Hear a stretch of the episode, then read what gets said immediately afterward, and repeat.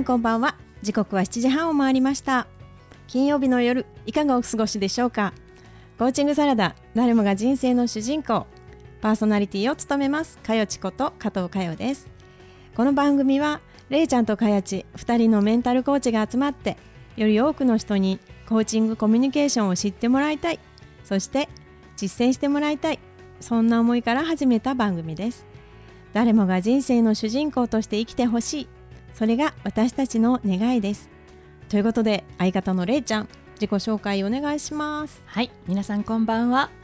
海外駐在ママのための私らしい幸せライフエディターをしています。湯本玲奈です。アドラー心理学をベースに本質的な生き方を追求する駐在妻駐在ママが夢や思いをどんどん叶えていくお手伝いをしています。今週もよろしくお願いします。よろしくお願いします改めましてライフデザインコーチかよちこと加藤かよです。自然体のあなたが一番素敵。将来に迷っている女性が自分らしく自由に生きられるように心と居場所を整え生き方そのものをデザインしていくというサポートをしています。今日もよろしくお願いします。えっとですね、うん、最近ですね、うん、椅子を買ったんですよ。椅子椅子あのうちの家ってどっちかというとソファーに座るよりは、うん、あのダイニングの椅子の方が座ってる時間が長くて、で今ってあの LD 両方ライえリビングダイニングテーブルみたいなのがちょっと低めでで椅子もちょっと低めでっていうのがあってででもそのテーブルを買おうと思っていたけど普通のテーブルを買って足切ったんですよ。足切って、うん、でそうするとちょっと低めの椅子がいいなと思って、で前は実は IKEA の椅子を切って座ってたんですよ。でもその IKEA の椅子がちょっとやっぱりもうなんかあのあまりよあのねあのリーズナブルなものなのでちょっとねあのちょっといいものを買いたいねっていうことでちゃんとしたあのデザイナーさんの椅子をねブランド。ブランドの椅子を買いまして、うん、で、はい、やっぱりね横幅も高さもねもう人間工学的にものすごく考えられてるんですよ。だからね椅子でこんなに変わるかっていうぐらい今もう快適にあの夫婦の会話と テレビと諭吉とね丁寧に暮らすってこういうことなんだなって、あのいいところにご飯食べに行くのも重要なんだけども、毎日使うものにちょっとね意識を向けてみるだけでこんなに違うんだということを気づいたんですよ。素敵ですね。ね、4月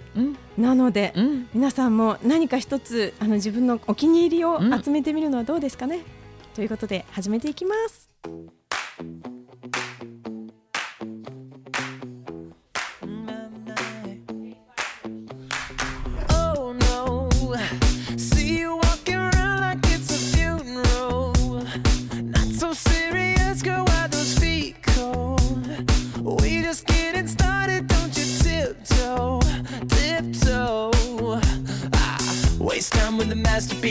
Time with the masterpiece.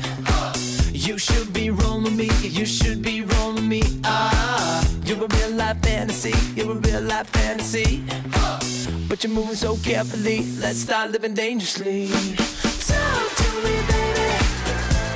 I'm going up on this sweet, sweet baby.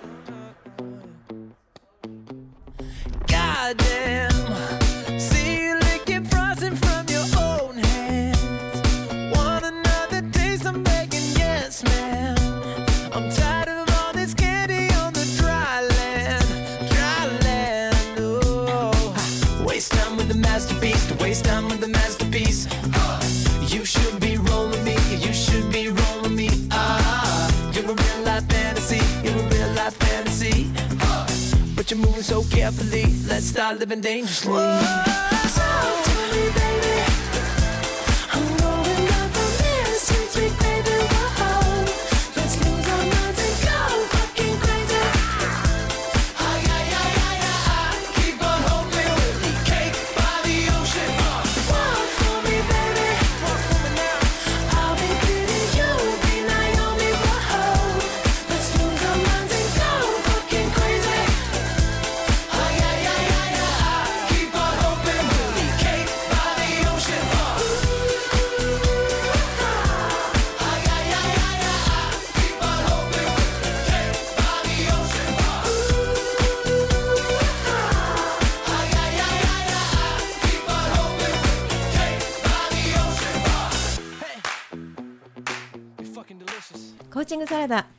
今週のテーマはですね、はい。あの願望達成の秘訣。ああ願望達成。はい、うん。ということでお話をしたいんですけども、はい。えっ、と願望達成っていうとねあの今までやりたいこととか、うん。れいちゃんって今まであの叶えてきた、うん、そうですね。どんなことを叶えてきたかうん。っていうと例えば苦手なものを克服するとかうんうんうんうん。例えばこの今ラジオで喋ってますけれども、うん私本当に2年ぐらい前に自分のコーチングセッションでマイコーチにその私喋るのが下手なので何とかしたいんですみたいなことを相談したこともあったんですよね。人前で喋るのも本当に苦手でしたし、うん。自己紹介とかも苦手で、うんうん。なのでそこから少しずつですね自分で自撮りをしてビデオの前で練習してとか。で今度はそれを YouTube とかで発信し始めてとか、うんうん。見てもらってとか。でそこから今度はかよちのご縁でこのラジオでも喋ることも、まあ、練習の一つと思って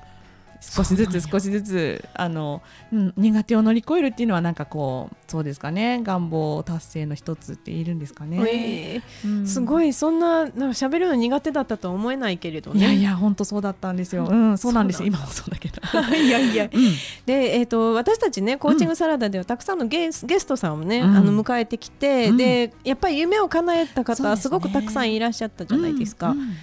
うんでその人たちってやっぱり目標の立て方が、にコツがあるのかな、ありましたね。ねうん。というのをちょっと思ったりして、うん。で私自身も結構今まで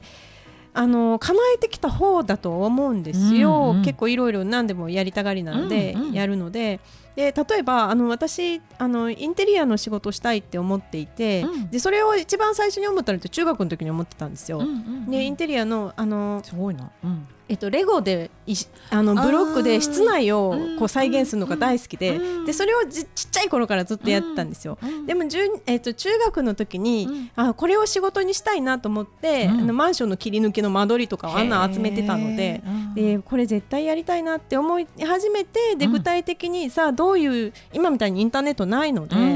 なんかこんなことを仕事にしたいなっていう本とかをね、うん。なんか見ながらとかで、うん。で高校の時にすどうやらそれは美大に行ったらいいらしいみたいなのを仕入れて、うん。で美術美大に行くためにうん。はアトリエに通わないといけないとかなって、デッサン通って、うん。で、うん。いうのでその美大に向けてやってでそこからあの今度就職っていうのになって、うん。でデザイナーになりたいって思って、うん。でデザイン会社を受けるわけですよね、はい。ディスプレイ会社に就職して、はい。でそこの中であの店舗事業部に配属になっへてー。店舗デザイナーっていうのが一番最初のスタートだったんですよ。でそうするとデザイナーに慣れちゃったわけですよ、うん。デザイナーになりたいって思ってると、うん。デザイナーってもうすでに名刺に入っていて、うん。でデザインの仕事があのあの頃はやっぱりあのちょっとバブルな時期だったので、うん。し新入社員でも結構仕事はやらせてくれたんですよね。ですぐにある程度、うん。まああの深い仕事ですけど、うん。あの小さな物件とかはいろいろやらせてもらえたし、うん。うん。ででやっていくうちにちょっと違うなって思い始めるわけですよ、うん。店舗じゃないなと思って、うん。で今度住宅やっぱり店舗ってなんかあの軽いんですよノリが。すぐ壊すし。あーあの数年持てばいいみたいなのがあって、うん。うんでそうすると自分が作った店とかも3年4年とかなってると全然違う店になってたりも当たり前なのでうん。でそのすぐ壊すっていうのがちょっと違うなと思って、うん。もっと真剣に向き合いたいと思って住宅やりたいと思って、うん。今度はそこから設計事務所に入って、で住宅の設計とかもやるわけですよね。でそうするとやっぱ面白いなと思ってきて、うん。でいろんな仕事とかもやりたい仕事とかっていうのはすぐあの叶えられるんですよね。うんでそうするとやっぱり今度インテリアをやってると今度海外に住みたいなとか思えてきて、うん。ででインテリアの結局自分でフリーランスでやっていたけれども、うん。そうじゃなくて海外に住む住む住みたいわって言って、うん。うん。全てを捨てて海外に行っちゃうとか、ん。でんなんか全て叶うんだなっていうのを自分の中に思うんだけど、うん。でもどうやらその時に立て方が違うから続かないんだなっていうのをあ。思えちゃうんですよ、立て方っていうのは？目標の。目標の立て方。が、うん。だからデザイナーになりたいなって。うん。でじゃあなれました、うん。で今度デザイナーになったら今度も独立したいなって思ったらうん。独立できちゃったわけですよ、うん。で一人でフリーランスでやるっていうこともできちゃって、うん。でそれで5年走ってきました。仕事もなぜかつながっていて、うん。もうやみくもにやってるとできた、うん、でそうすると目標が今度分かんなくなるので、うん、あやり残したことは海外かもなみたいな感じで、今度海外に行っちゃうってなってくると、どうやらその時にコーチと出会っていたらね、本当の目的とかっていうものを引き出してくれるのかもしれないんですけど、私たちがコーチングで習ったことってやっぱりその奥を出すじゃないですか、うん、目標立てる時にね、うん、何のために、っていう、何のためにそれやりたいの、それになってどうしたいの？っていう、だから私だったら例えばインテリアデザイナーになりたいじゃあなってどんなことしたいの？とか、そしたらどんな人にやり、やこうそういうデザインをしてあげたいのとか、うんうん、そこを引き出していたらもっと自分のワクワクは変わっていたんだろうなって振り返った思うんです確かにね。なんかその一歩一歩手前目の前の何かこれやりたいなあれやりたいなっていうのに飛びつくっていうよりは、うん、やっぱり私たちが引き出すのは価値観だったり、うん、その人が大切にしているものだったりするのでそれって結構人生一貫してもちろん変わることはありますけれども、やっぱその筋一本の筋を通っているところだったりするとその一番先のね先っちょっていうかもう本当人生の一番最後こういうところを目指したいっていうところを描いてからじゃあこの一歩はどうするっていうふうに描きますからね。うん。そうなんですよ、うんうん、だからその時に本当にコーチと知り合いたかったなって思うんですよね、ね、その当時ねコーチングなんてなかったなかったですもんね、ね、一般的じゃなかったですよね、うん。うん、だからこう目先の目標だけに来たんだけれども、うんうん、で私たちが習った師匠の平本明夫さんっていう、ねはい、あの先生がいらっしゃいますけどその平本さんが言うには、えー、幸せになる成功するためには、うん、え2つのタイプがあると。はい、ね、ありましたね。ね。で1つはビジョン型っていうのがあって、うん、でもうもう一つは価値観型、うん、で人によってその頑張るモチベーションが上がり方が違うと、うん、何かを目標を立てるときにビジョン型っていうのは、うん、もうその出来上がった瞬間もう未来をありありと描くことができる人は、ビジョンを決めてもうえいやとそこに走っていくことができるけれども、今度それができないそれがあんまり得意ではない人、価値観型の人っていうのは例えば目標なんていやいやいやそれよりも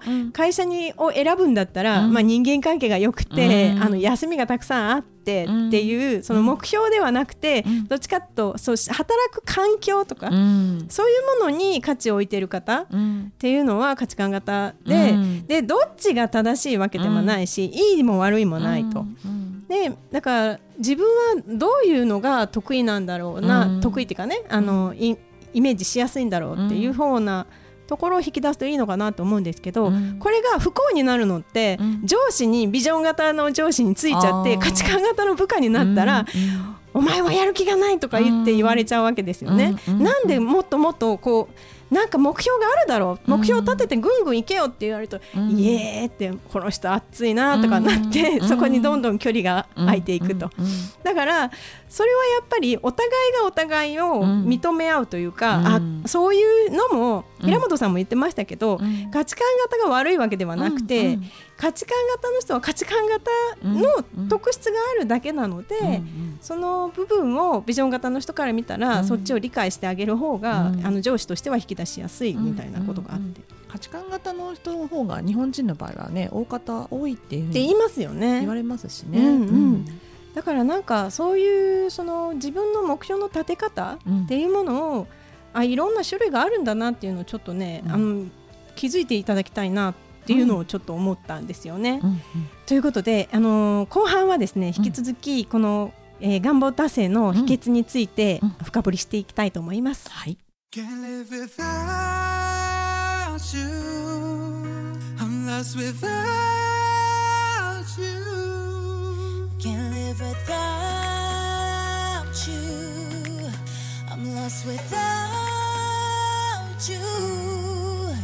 夜の君の声に近づいてゆく。I always think of you baby.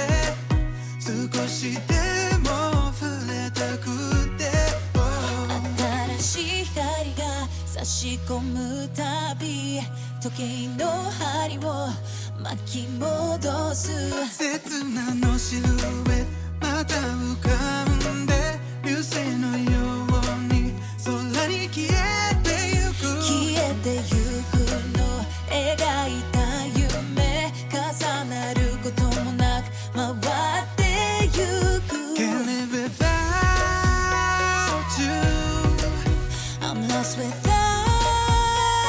you.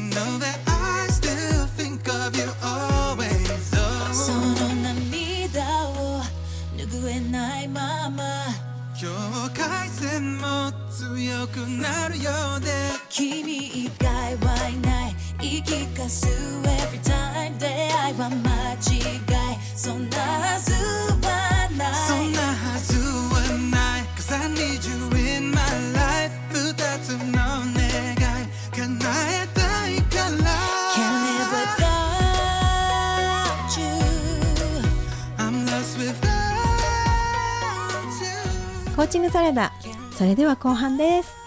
えー前半ではねあの平本明夫さんのビジョン型、価値観型2つのタイプがあるんだよ。目標ね立てるときにというお話をしたんですけど、れいちゃん自分はどっちとかありますか？いやー価値観型ですね、うんうんうん。あんまりビジョン描けない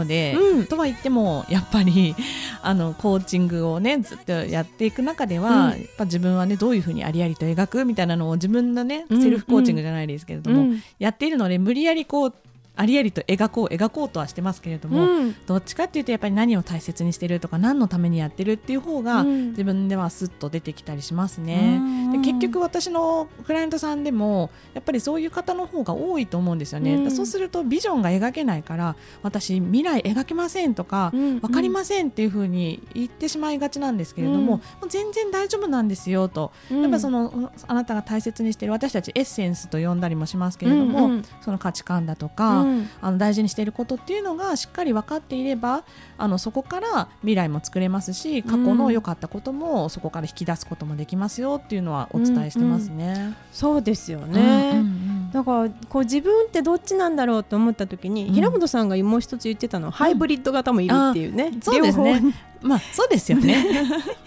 でまあ、あのイチロー選手とかは、まあ、うん。ビジョン型だけれども、あのあの人はそれをビジョンを決めてから、うん。自分でコツコツと積み上げていくっていう、両方のあの価値観も、あの自分は野球を通してどうありたいかっていうのも、うん。あの重視するので、うん。あのハイブリッドなんだろうっていうのを、うん。あのなんか著本の中であの書かれていましたけどうん。私自身もね、どっちかっていうと、あのー私西洋先生術でも獅子座っていうね火の星座なんですよ。火の星座ってねお羊座獅子座いて座っていうこう火の性質を持っているうんこの人たちってね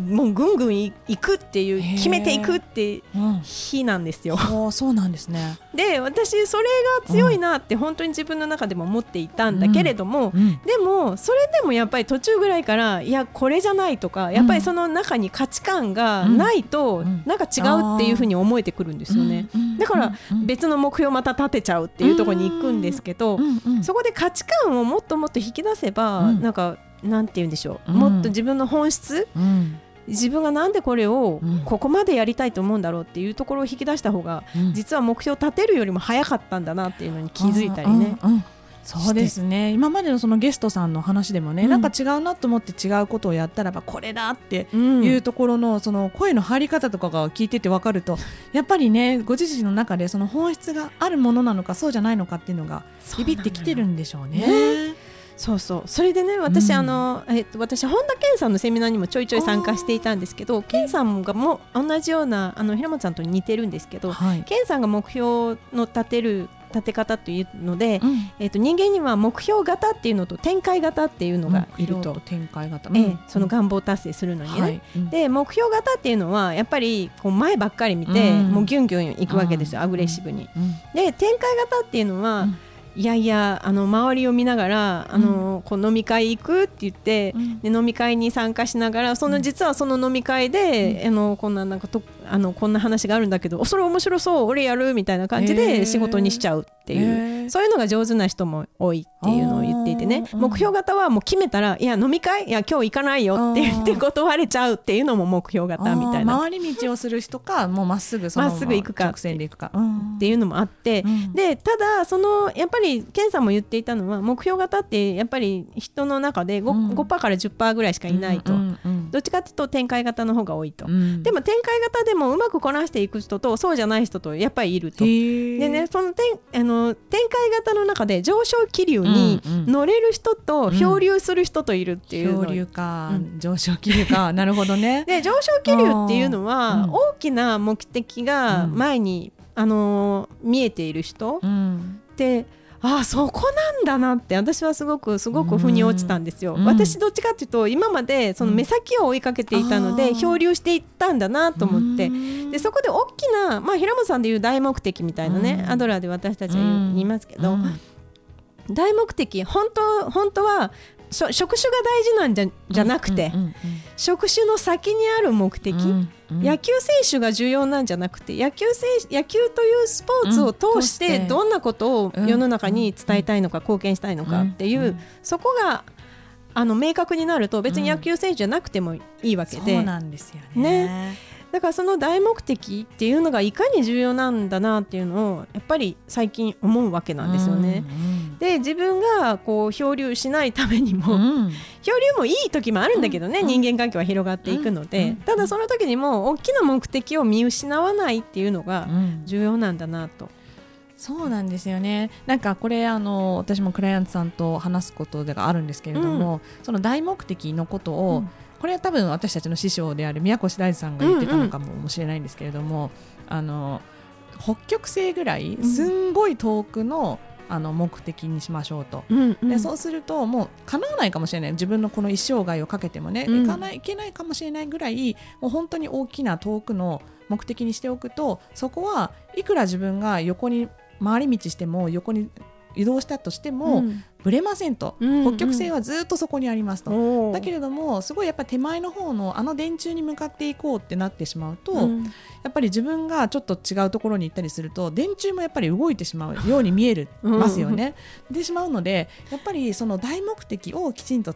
持つってことは、その自分のぶれない軸を持つってことにもなると。いうことで、それが決して叶うか叶わないかはもう構いませんと、うんうん、それはもうさておき私はあそこに行くんだっていうものを作りましょうっていうのがすごい分かりやすくて、で確かにそうだなって思いました。でやっぱりその手前のあの大目的を作った後には手前の一歩最初の一歩っていう目的はもちろん、あの目標ですかね。作ってもいいと思うんですけれども、うんうん、そうそういう意味では本当大目的の重要さ感じてますね。そうなんですよね、うんそうそれでねあのもしも今の目標が立てられない、うん、とか今そんな目標とかなんてっていう方もやっぱりセッションしてると多いので、うん、でそういう人には今度は未来の自分をどんな風になりたいか、あの目標ではなくてね、どんな風に80歳の時、どんなおばあちゃんになっていたいとか、90歳の時にどんなおじいちゃんになっていたい、どんな風に年取りたいっていうとみんな、あのなりたいのが明確でない人は反対になりたくないのもで、ね。ね、出しやすいんですよね、ね、こんなふうにはなりたくないっていうのがあると、うん、じゃあそれの反対を出していきましょうって明確にしていくっていうの、でそうすると自分の中でああ自分ってこういうふうな年取りたいんだなとかっていうふうに気づいていくとああ自分の目的とか、っていうのが出てくるのかなと思って。そうなんですよね。未来マイナスですよね、うん、それもすごくパワフルなやり方ですね。そうですよね。そこに嫌だっていうところにも価値観があるわけですからね、うんうん、うんうんであの最近私あのキキキリンさんを目標にしているので、うんうん、その90歳の時に自分がどうしたい、ね、うん、未来から出すとなるとね、ねどんなおばあちゃんになっていたいんだろうってなったら、キキキリンさんみたいに最後まで女優でね、もう死ぬ間際にもう4本映画を撮って亡くなってるってもうめちゃめちゃかっこいいじゃないですか、だからそういう自分がやりたいことをやりきって死ぬっていうのが自分の中でいいなってすごく思うので,、でそうなるとあのその年代でもできる職業ってなんだろうって考えたらね 今最近私西洋先生術を、もう習い始めたので、うん。これをちょっとその頃には極められてるかなと思って星読みおばあちゃんがコーチングをするんですよ。星読みコーチングをやってもう、うん。もうもうやりやり残しはないって言っうん。うん。て死にたいなと思って、そこが大事なんですねかよちにとってね。れいちゃんは？いやなんかねその私のその目あの夢もあるんですけど、うん。今思ったのはやっぱりなんかその今の現状の延長線上でうん。作るのももちろんありだと思うんですけれども、うんうんやっぱりなんか結構このそのクライアントさんに多いのが今これやってるからきっとこういう風な感じになっていくっていう風にあーうんうん。描かれる方も多いんですけどね、でもそれってすごく制約の中で描いてる未来だと思うんですよ。でもちろんすごい現実的だし叶うとは思うんですけれども、でそれよりもやっぱりもっと例えば今私が41なんですけれども、80歳90歳ってまだもうあと40年後とかじゃないですか、うんうん。もう世の中どうなってるかもわからないわけですし。ないよなのでもう本当何の制約もなしにどんな時にワクワクするとかどんな時に自分は本当に嬉しいと思うかってところの感情を大事にして持ってくださいっていうことを言ってるんですね。だからなんか私さっきビジョン型がないって言ったので、うん。あんまりありありとは描けてないんですけれども、でもその日頃自分が生きててあこういうのワクワクするなこういうの嬉しいなっていうのは、うん。なんていうんですかこう拾い集めておいてそれの多分集まりが90歳80歳になった時の、その幸せなそのなんですかね人生だったなって思えるんじゃないかなと思っていて。そうなんですよね。そしたらね結構私の中ではすごく平凡なんですよ、私が描いてるのって。なんか平屋のなんか本当海が見える草原の中に立ってる平屋のところで黒柳徹子さんみたいに いつでも誰でもいらっしゃいみたいな感じのところでなんか人と話をしてるみたいな。なんかこうなんていうんですかね体にいいものを食べながら体にいいことをみんなでしながらその、ね、ヨガでもピラティスでもいいですけど、うんでなんかそういうのとかもなんか結局今好きなこととか今大事にしてることの塊、エッセンスの塊なのかななんて思いますね。本当そうだようね、んねだから日々自分が何を大切にしてるんだろうっていうのを観察する自己観察が重要ですよね。そうですね観察ですね。はいということで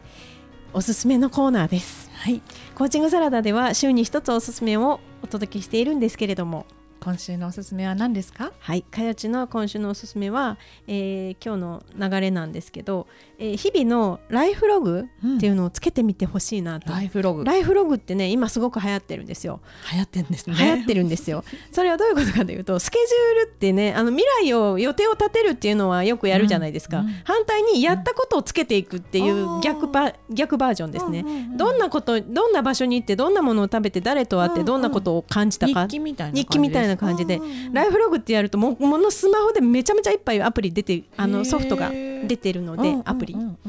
で私が今使ってるのはライフベアっていうものなんですけどうん。ライフベアはもともと私スケジューリングだけで使ってたんですけど、うん。でライフログで調べるとライフベアが出てくるのでなんで？と思ったら、うん。ライフベアにもそういう機能がいろいろあるっていうことに気づいたので、ちょっとうん面白いなと思って、うん。なんかそういうものをつけるとつけた時よりも後から見返した時に意味をなすと、うん。ライフログは。うん。自分の健康管理とかもうん。全て出てくるので、うん。ぜひぜひライフログつけてみてください。それをねつけようと思うと観察もしますしね。そうですね、うんうん。はい、ということで本日のコーチングサラダはこの辺りで、えーパーソナリティはかよちと。れいちゃんでした。それではまた来週。良い週末を。